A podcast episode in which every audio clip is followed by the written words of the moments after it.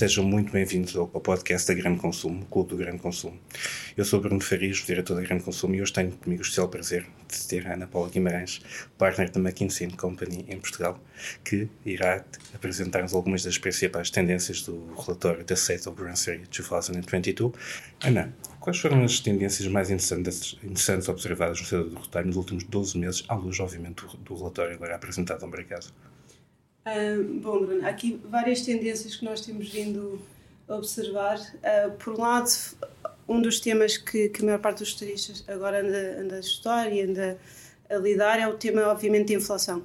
Uh, se, nós, no ano passado, já tínhamos observado bastante uh, pressão ao nível dos custos, agora, recentemente, com o conflito na Ucrânia, temos cada vez mais essa preocupação em termos de custos e, de facto, essa forma de gerir a inflação é uma das tendências e uma das preocupações quando falamos com retalhistas. Por outro lado, durante a pandemia, nós vimos que o online cresceu de forma bastante acelerada. A verdade é que num país como Portugal houve já alguma correção do online e vemos alguma desaceleração desse canal em benefício do setor uh, brick and mortar e das, das lojas mais tradicionais, mas continua a ser uma tendência de fundo que temos de perceber como como explorar e como os consumidores uh, vão esperar mais e mais das empresas nesse, nesse, nesse canal. Por outro lado, outras tendências que já vínhamos a falar há alguns anos continuaram a acelerar, seja ela sustentabilidade, sejam temas como produtos cada vez mais saudáveis e cada vez mais premium. Temos também, um, para além de uma lógica de produto e canal, temas à volta de, da pressão das margens. Parte explicados pela, pela questão da inflação, mas também pela maior pressão dos estaristas em ter gamas cada vez maiores, em espaços cada vez mais limitados em loja, que de facto tornam essa toda a gestão de, de espaço e, e de produto cada vez mais difícil. E portanto há aqui toda uma lógica de, por um lado, margem, por outro lado, cada vez maior polarização nos consumidores, e isso aqui em Portugal é particularmente importante, porque temos uma classe média e as populações com menores rendimentos pressionadas uh, para poupar e, por outro lado, o topo uh, da população cada vez à procura daqueles produtos que eu diria sustentáveis e saudáveis. E, portanto, de facto, os retalhistas têm aqui uma. Eu, eu chamo muitas vezes uma, uma tempestade perfeita, desde, desde pressão de custos, pressão de margem e depois muita exigência do lado dos consumidores, que eles obviamente estão a tentar endossar e é o principal foco. E ainda há pouco tocou num, num, tema que é particular sensível hoje em dia, creio eu, que nos leva para a minha pergunta seguinte. Como é que os estadistas ajudaram, ajustaram-se o sortido e preços para responder às novas preferências dos consumidores? Um consumidor cada vez mais exigente, quando acabamos de escrever. É, sim. O que, o que, vemos é que, por um lado, os, os, os aumentaram bastante a gama em loja, eh, que se torna desafiante para as suas equipas de operações. E de facto uma das primeiras respostas foi aumentar esse assortment, fizeram ainda mais online, mas aí de forma obviamente mais, mais facilitada, portanto houve de facto essa expansão da gama. Por outro lado, um, o que vemos lá fora e cada vez mais em Portugal é, é também o aumento da marca própria. E ter uma marca própria com qualidade, se antigamente, se há 4, 5 anos as pessoas pensavam em marca própria, pensavam preço primeiro, há de facto agora cada vez maior valor numa marca própria Sim. e os retalhistas têm investido nessa marca própria como forma de se diferenciarem e ir atrás dessas necessidades que os clientes tanto falam. Há também alguns retalhistas, não todos aqui há maior diferenciação, que têm entrado em novos formatos, seja de saúde, seja formatos mais focados em, em beleza, por exemplo, e assim conseguem, com diferente, diferentes propostas de valor, de facto oferecer uh, ou ir atrás do que é que os consumidores estão à procura. E, portanto, muito à base marca própria, aumento da gama em lojas uh, e, e, o que se vê lá fora e que ainda, nós, ainda não estamos tanto em Portugal é o aumento também das partnerships, ou seja, cada vez mais retalhistas. Um modelo de retalho colaborativo, é isso falar. Exato, numa lógica de ecossistema tentam, porque, porque sabem que não podem ser leading players em todas as dimensões, tentam encontrar parceiros, seja nas CPGs, seja em outros retalhistas, conseguem de facto suprir as necessidades em termos de capabilities e aí ter uma proposta de facto muito mais completa para o consumidor. Oh, Ana, e nesse sentido podemos considerar algum modo ou não que a pandemia continuará a influenciar o comportamento tanto dos consumidores como das empresas retalhistas? É expectável um efetivo regresso ao cenário pré-pandemia ou o novo normal que, que nos habituamos a chamá-lo assim veio para ficar em definitivo? Boa pergunta. Uh, depende da dimensão. Por um lado, é expectável que alguns dos ganhos uh, que os retalhistas tiveram durante as pandemias em termos de volume sejam corrigidos, não é? À medida que, por exemplo, toda a restauração e o setor alimentar reabrem, de facto, isso não se espera que os ganhos de facto sejam sustentáveis. Eu acho que alguns, o que, é, o que está cá para ficar, por um lado, é um, as formas de trabalho que mudaram bastante nos retalhistas, uh, sejam por trabalham de forma mais agile, seja porque permitem de facto às suas forças de trabalho trabalharem em modelos híbridos isso aí uh, esperemos que esteja para ficar, porque de facto aumentou a produtividade bastante considerável, de forma bastante considerável do setor retalho e fez algum catch-up versus outros setores da economia que tanto queríamos ver no setor retalho. E portanto, de facto, ways of working, forma de trabalhar mais agile, esperamos que se mantenha. Por outro lado, na parte do consumidor, seja a, a maior predisposição para, para online, seja alguma preferência para modelos híbridos como click and collect ou pick up in store, esperemos também que esses comportamentos se mantenham. Uh, ao, nível do início da pandemia, se calhar não, mas, mas esperamos que nos próximos anos, de facto, as pessoas habituaram-se a esse tipo de, de experiência de, de compra uhum. e agora querem de facto manter, manter essa experiência em loja. E, essa, e falando exatamente das vendas e das lojas e dos canais em concreto, de que modo evoluíram as vendas em 21, quer face a 20, quer face ao período pré-pandémico? Que canais vingaram? Se que o discount teve aqui algum peso? Uhum. Eu acho que aqui, de facto, a resposta é diferente em Portugal versus a Europa. Uhum. Nós olhamos para a Europa, obviamente o online cresceu de forma muito acelerada, os discounters também ganharam bastante predominância e houve também alguns canais mais nichos como Instant Players, nós chamamos Quick Commerce, de entrega rápida em 15, 30 minutos, que cresceram.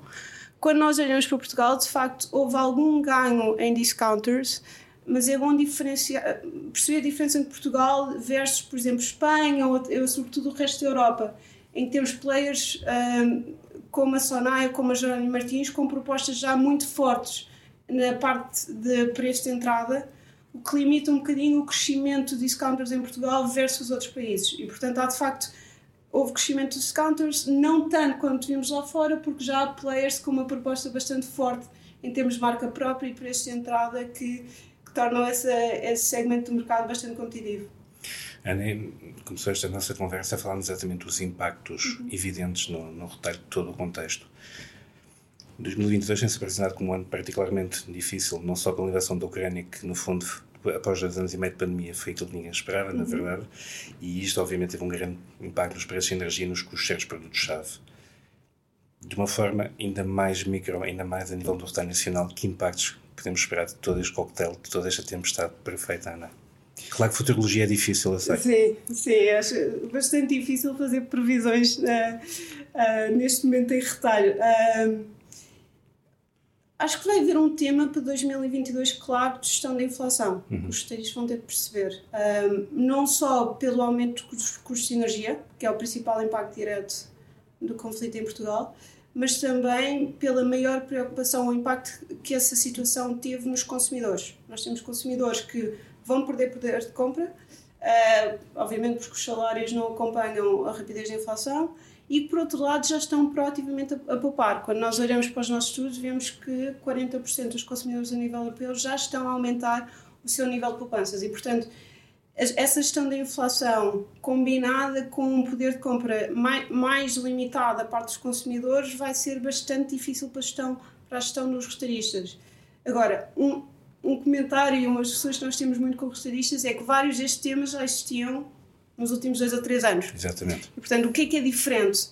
De facto, o que é que é o, o que mudou é, por um lado, a polarização a nível do consumidor. Portanto, temos uma sociedade, temos uma sociedade cada vez mais partida entre pessoas que estão a poder poder de compra e cada vez mais uh, preocupadas com essa poupança que eu estava a falar e que se vão orientar muito à marca própria e por outro lado, temos uh, segmentos de consumidores, sobretudo os mais jovens e pessoas com maior poder de compra, focados nos tais produtos premium e sustentáveis. E, portanto, os retalhistas têm que lidar não só com a complexidade ao nível de custos, erosão de margem, diferentes canais com uh, assortments e, e, e, e uh, resíduos diferentes, mas também agora um consumidor cada vez mais partido e que ao mesmo tempo têm cada vez maior exigência, ou seja, querem maior sustentabilidade nos seus produtos nas suas escolhas, querem maior preocupações, maiores uh, uh, uh, produtos e experiências que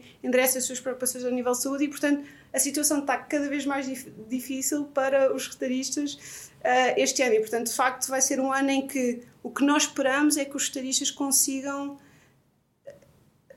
de facto orientar os seus investimentos para tentar endereçar alguns destes pontos que vão ser críticos em 2022. Sim, porque falamos de um consumidor cada vez mais sensível para isso, de uma forma geral. Ana, mas podemos considerar uma forma, podemos estar à beira de uma eventual situação de downtrading nas nossas escolhas? Sim. Um, ehm, nós esperamos que de facto haja bastante downtrading, ou seja, que os consumidores, muitos consumidores façam escolhas para price points mais, mais baixos. Na prática, o que quer dizer é que quando nós olhamos para a gama, ou assortment, como nós tipicamente referimos, aquele, a, a gama de entrada, os produtos de entrada, sejam marca própria, sejam os produtos marcas nacionais, mas com preço inferior, vão ser cada vez mais importantes para esses segmentos da população. Portanto, cada vez mais podemos considerar que vai haver uma polarização da procura, é o que, é podemos concluir de tudo isto. Bem. Ana, muitos fabricantes, enfim, já desde 2021 anunciaram uma subida dos preços justificada pela incapacidade de acumular as pressões inflacionistas apenas com a gestão do lado dos custos. Um, minha pergunta é, de que modo será feita a gestão da inflação quer parte dos fabricantes, quer dos serviços? O aumento dos custos será eventualmente passado ao consumidor final ou pode haver aqui também algum, algum caminho a ser feito? Sim, acho que essa é, é a pergunta. A, pergunta. A pergunta não é? Quando nós olhamos, eu vou recuar um bocadinho, porque quando nós olhamos para os últimos períodos inflacionários, seja em 2008, seja em 2011, 12, a maior parte dos estadistas a nível europeu conseguiu manter os seus níveis de margem. Um, por um, em 2008 mantiveram passando muito esse aumento de preço para os consumidores. Em 2011 já houve alguma erosão da sua margem, mas em geral conseguiram manter as suas margens. O que é que é diferente desta vez? É que de facto há essa sensibilidade dos consumidores ao preço, por um lado, por outro lado, cada vez maior a pressão competitiva, muita dela vinda do online, mas também dos discounters e novos players estão a entrar no mercado, e portanto vai, vai, é de facto uma altura difícil para os retalhistas um, em termos de lugar em, essa, essa potencial necessidade de passarem os aumentos de custos, mas também uh, não querer perder, perder market share e, portanto, é, é, inevitável que haja alguma passagem desses custos para, para que não seja a erosão total de margem, mas é um período em que eu esperaria algum, algum manuseamento dos diferentes, das diferentes categorias e, e produtos para tentar evitar esta perda de atratividade que os retalhistas estão, estão preocupados. Essa pode ser uma das consequências esperadas, portanto. Sim, sim. Ana, os, os discounters e os players com preços competitivos são suscetíveis a ganhar cota de mercado face a esta situação que acabamos de descrever? Perfila-se isso ou nem por isso? Acho, é, é, é possível, é, é, lá está, como eu disse há bocado, hum, Portugal de facto tem uma estrutura de mercado um bocadinho diferente dos outros países a nível europeu e onde há players que conseguem chegar ao nível de, de preço e atratividade que os discounters que tanto uh, conseguem e que, que, é tanto valorizado pelos consumidores. O que eu esperaria é do lado do consumidor ainda maior preocupação por promoções. Portanto, as pessoas vão de facto atrás das promoções, atrás dos descontos e, portanto, seja ou discounters conseguem de facto ter este preço atrativo de forma contínua durante as 52 semanas do ano, seja outros retalhistas institucionais que conseguem chegar lá via promoções, isso é o que, é que esperaria ver. Um, para Portugal há, uma, há obviamente muito, muita expectativa sobre o que vai ser o papel da Mercadona e quão acelerada vai ser a expansão das lojas, para além de, obviamente, um Lidl e um Aldi que têm crescido bastante nos últimos anos e que, mais uma vez, têm uma marca própria uh, com muita qualidade e que os portugueses já se habituaram a, a experimentar. E tem reforçado operações nesse sentido, e agora com essa inauguração do, no centro logístico do Aldi. Pegando nesse mesmo tema, uhum. assim, um tema sensível, mas tem que insistir mais um pouco nele. Ana, é possível alguma forma prever a evolução das marcas fabricantes e das marcas de distribuição neste cenário? Ou seja, as marcas fabricantes continuarão a ser, no fundo, a porta de entrada para os folhetos e para as chamaris de loja, enquanto as marcas de distribuição serão, no fundo, aquele wide shopping. Uhum. Será? Eu, eu acho que é inevitável que os retalhistas portugueses investam ainda mais em marca própria. Ou seja, nos últimos 3, 5 anos já houve algum investimento e melhoria na qualidade. E premiumização em muitos casos. Etc. Mas quando comparamos com marcas uh, próprias lá fora, continua ainda a haver algum espaço de crescimento e, portanto, eu acho que é inevitável, de facto, que a marca própria cresça. Uh, em Portugal, Agora, não esquecer que nós já estamos a um nível de penetração de marca própria à volta dos 30%, 35%, portanto, já nos, nos, níveis acima da média europeia, e portanto, não sei se consigo dizer quanto mais vai crescer, mas é natural que, tendo em conta a condição do mercado, pressão dos preços, necessidade dos consumidores pouparem cada vez mais e de sentirem algumas dessas poupanças na, na sua carteira, que a marca própria ganhe ainda mais relevância. Mas não é numa marca própria simplesmente focada em preço. É uma marca própria com qualidade é, que os portugueses já se habituaram a ter em alguns. E creio que ninguém gosta de falar desta, desta palavra hoje em dia, mas a guerra dos preços é algo que para sempre nestes, uhum. nestes contextos. Perante estas condições, Ana, é expectável descartar uma nova guerra de preços em escala promocional, de modo a atrair um consumidor cujos orçamentos familiares serão negativamente influenciados pelas pressões inflacionistas que são evidentes. Sim, é, é natural que de facto nos próximos meses nós vejamos, um, como eu dizia há bocado, maior e maior importância das promoções e, e, que isso vai ser um tema muito importante para os retalhistas uh, terem em conta. Mas eu pensaria também no resto, no que é, no que é a gestão da gama e como é que os retalhistas vão endereçar, por um lado, essa gama bastante grande que cresceu durante a pandemia e que está a pôr pressão nas lojas em termos de custos, pressão na loja em termos de espaço e, portanto, vão ter que fazer ajustamentos a essa gama e fazê-lo ao mesmo tempo continuam a oferecer preços interessantes aos seus consumidores. E, portanto, essa gestão das duas, dessas duas dimensões vai ser bastante complicada nos próximos meses. Uma das tendências que assistimos também com a pandemia e que vingaram foram as entregas instantâneas. Uhum. Como perspectiva que o modelo de negócio e o panorama como diz as empresas de e-commerce possam evoluir em Portugal? Sobretudo comparado com os operadores já mais estabelecidos, não é? Que isto foi realmente uma mudança de paradigma profundo e num contexto adverso a todos. Sim, uh, o e-commerce é um, é um fenómeno bastante interessante que tem sido ajudado nos últimos meses por bastante investimento uh, que tem, tem fluído para este setor. Em Portugal, um do, em Portugal um dos temas que eu pensaria tem a ver com a densidade, ou seja, estes modelos de e-commerce funcionam em cidades como Nova York, Berlim, onde há densidade populacional suficiente para fazer os economics funcionar. Um, fora dessas cidades, o que nós temos visto é que muitos players, sejam Gorilla, sejam Getir, têm de facto desafios ao nível dessa, dessa escala. da escala. E portanto, a dúvida para Portugal é qual é que esta quase minimum scale uh, que é necessária para esses modelos funcionarem em Portugal por um lado. Por outro, não esquecer que em Portugal, sobretudo nas principais zonas urbanas, nós temos uma uh, coverage em termos de lojas bastante boa. E, portanto, há aqui sempre uma discussão sobre qual é a missão de compra que estes, que estes instant players uh, podem suprir. E tipicamente estamos a falar de consumidores que querem, na hora, assortimentos mais pequenos, mais top-up isso é o papel tipicamente de, cadeias de conveniência que em Portugal existem num, num número relativamente interessante. E, portanto, há aqui os dois desafios que eu pensaria é, por um lado, profitability, será que eles conseguem fazê-lo funcionar uh, e qual é a densidade populacional necessária para isso? Por outro lado, uh, o, que é que, o que é que é a competição, o que é que é a necessidade do consumidor que eles estão a endereçar e como é que isso é ou não suprido pelo canal offline que temos em Portugal? Era também uma pergunta um bocadinho mais delicada. É de esperar que venha a existir também no país um aumento de regulação deste setor, por exemplo, com limites à presença de dark stores em centros urbanos, como está a ocorrer em muitos estados europeus, da qual Barcelona é o exemplo mais recente na proibição, precisamente, deste tipo de infraestruturas no, no, no tecido urbano. Sim, é, eu acho que o tema relatório é de facto um tema que que vai continuar será, a acompanhar. Continuar, sim, eh, por exemplo, Amsterdão também recentemente uh, paralisou o aumento de abertura de dark stores e portanto aqui de facto é, é esperado esse aumento regulatório em Portugal uh, da mesma forma quando olhamos para os últimos dois anos houve mais e mais conversas sobre como players à la Uber Eats e outros uh, funcionam em Portugal e, portanto, é natural que aqui haja também uma expansão dessa discussão. Qual será, na sua perspectiva, a próxima etapa da omnicanalidade? Mais do que a omnicanalidade, teremos no futuro a falar de omnipresença, como bastante se diz. Sim.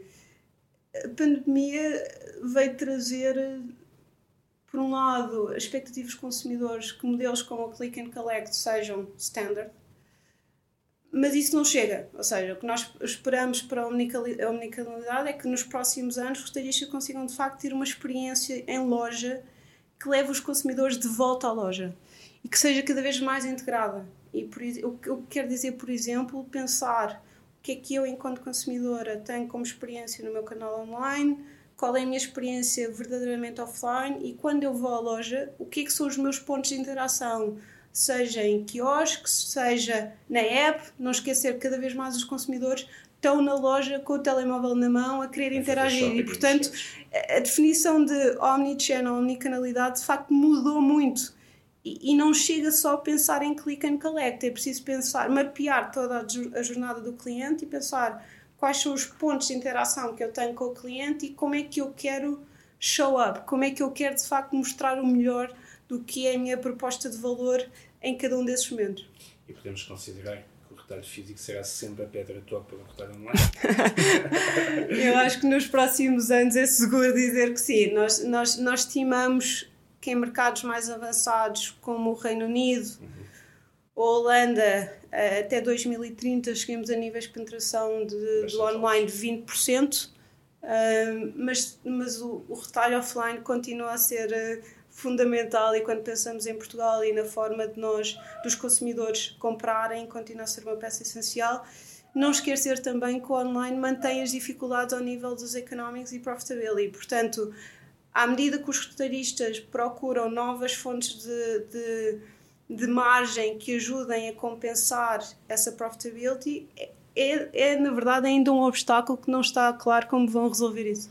E que novas fontes poderão ser exatamente essas, pergunta seguinte. Sim, um, aqui algumas ideias. Quando nós olhamos para outros mercados, e aqui olhando bastante para os Estados Unidos, uh, os retalhistas têm, por um lado, olhado para o que nós chamamos Retail Media Networks, ou seja, uh, encontrar formas de monetizar os ativos atuais, por exemplo, uh, os programas de, de fidelização que têm e trabalhando com uh, outros parceiros no, ecossistema publicitário, encontrar formas de ter ofertas personalizadas para os consumidores enquanto fazem dinheiro com Alibaba isso. Alibaba é uma referência nessa aspecto. Alibaba é uma referência, o Walmart é uma referência e estamos a falar de players que uh, conseguem chegar a níveis de, de EBIT ou de margem uh, acima de 45%. Quando nós olhamos para os níveis de margem típicos de um retalhista alimentar, é muito, muito, muito, muito favorável. E, portanto, essa é uma das oportunidades que temos vindo. E na Europa já há players como a Sainsbury ou mais recentemente a Rive que têm de facto olhado para essa alavanca. Por outro lado, há também players que estão a olhar para novas margens, novas uh, pools de margem, seja na área da saúde, seja em outros formatos alternativos que de facto consigam balançar o portfólio em termos de, de margem. Mas em todos nós falamos dos dados como motor de agregação de valor. É uhum. É esse o caminho, é esse o futuro. É esse o caminho uh, e quando nós, quando nós pensamos em, em retalho, uma das coisas que retalho tem de, de vantajoso versus os setores, e obviamente sou enviesada e suspeita a fazer este comentário, é que de facto nós temos muito mais dados do que outros setores. E temos um acesso a consumidores que outros setores não têm nós interagimos quase todos os dias com os nossos consumidores e, portanto, há de facto muito conhecimento que nós podemos alavancar. A realidade é que a maior parte dos estadistas no sul da Europa ainda não, não está a um, a um a centésimo do potencial desses dados. E, portanto, o que nós esperamos é que nos próximos anos haja cada vez maior uso.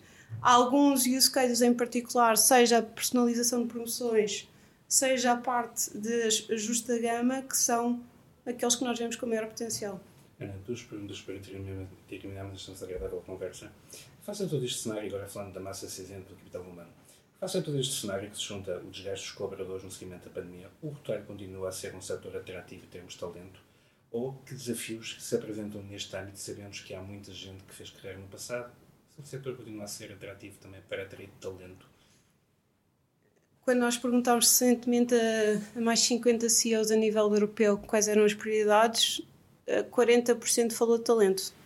Uh, por duas razões. Por um lado, pelo nível de os desafios ao nível de retenção da força atual, e por outro, e mais difícil ainda endereçar, pelas novas competências e skills que vão ter que adquirir. Seja tão, as competências técnicas tão faladas como Advanced Analytics ou Digital, mas também outras como são Social-Emotional. E, portanto, de facto, esses dois desafios são enormes e que tornam uh, o talento um bottleneck real para o retalho.